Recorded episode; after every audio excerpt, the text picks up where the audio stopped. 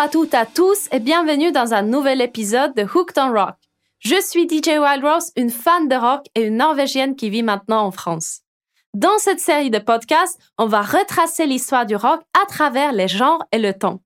Le surf rock et le garage rock étaient deux genres qui ont émergé dans les années 60 aux États-Unis et c'est ce dont on va parler aujourd'hui.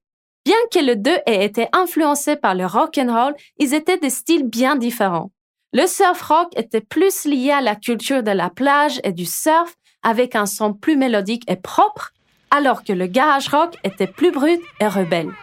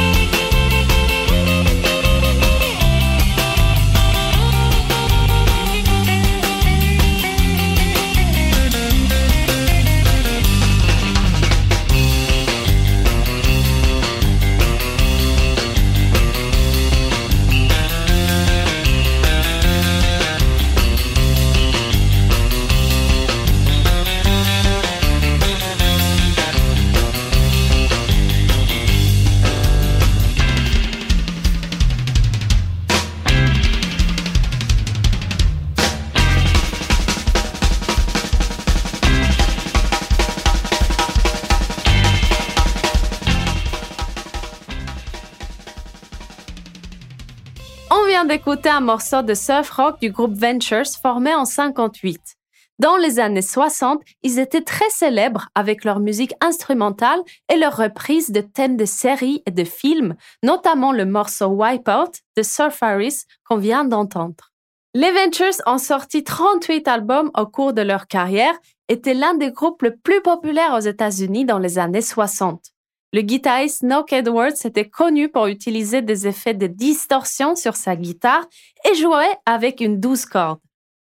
Le surf rock, aussi appelé beach music, était principalement associé à la culture du surf en Californie avec des mélodies entraînantes qui sentaient le soleil et les good vibes et des paroles qui parlaient souvent de la plage et du surf.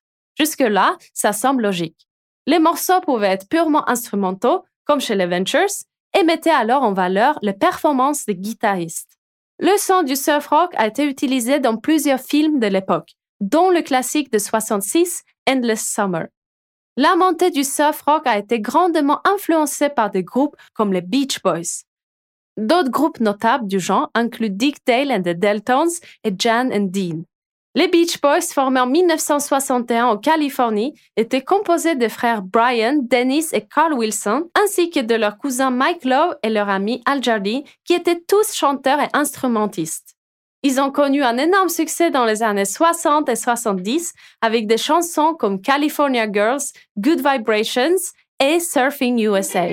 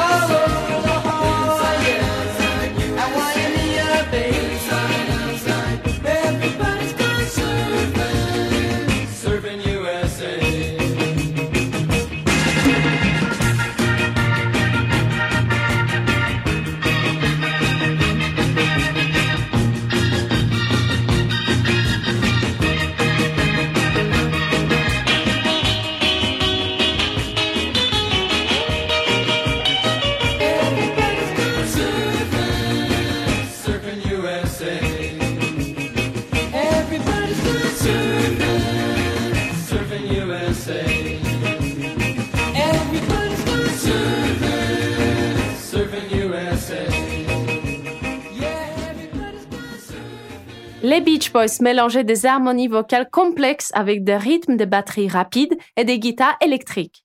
Ils ont également été influencés par le rock and roll, le rockabilly et la musique pop.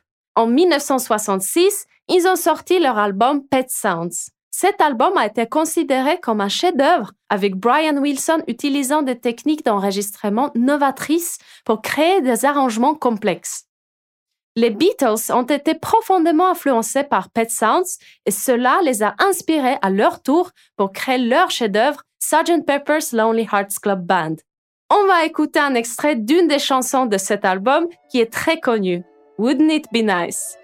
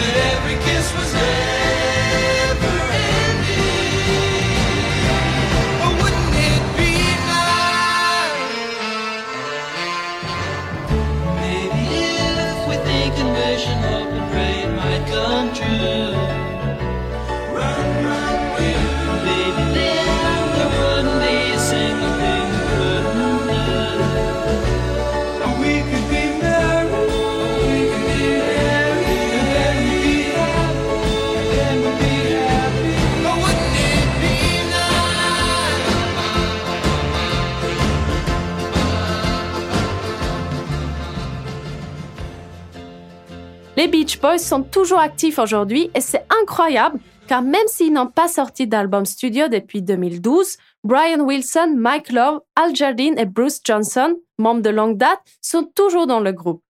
Cependant, le surf rock a connu un déclin de popularité à la fin des années 60, principalement en raison de l'émergence de la musique psychédélique et du hard rock.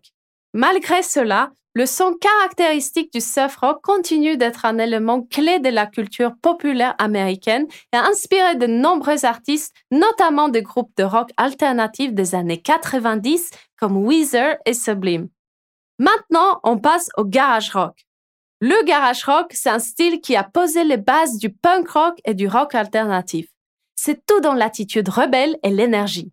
Le son est plus brut, avec des guitares agressives, des lignes de basse simples et une approche d'enregistrement plus brute.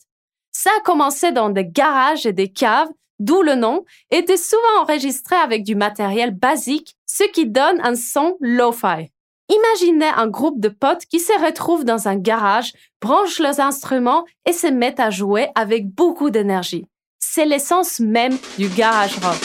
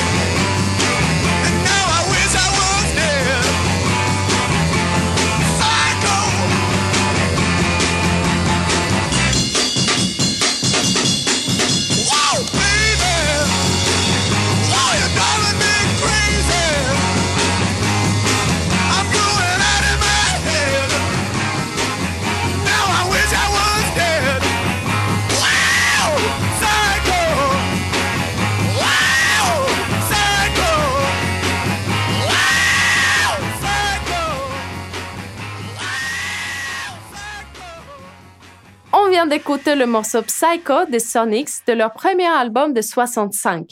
C'est l'un des groupes emblématiques de ce genre. Le groupe, qui existe toujours aujourd'hui, a eu une énorme influence sur les groupes de garage et de punk à venir. Le garage rock est en grande partie une réaction à la musique populaire de l'époque, considérée par certains comme trop commerciale.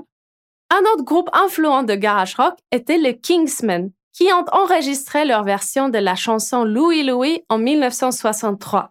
C'est un morceau de rhythm and blues de Richard Berry enregistré pour la première fois en 1955 et c'est devenu un classique du rock repris par plusieurs artistes dont les Kings et Iggy Pop. La version la plus célèbre a été enregistrée par les Kingsmen en une seule prise. Le son sale et déchaîné du morceau a inspiré de nombreux autres groupes de garage rock à suivre leur exemple.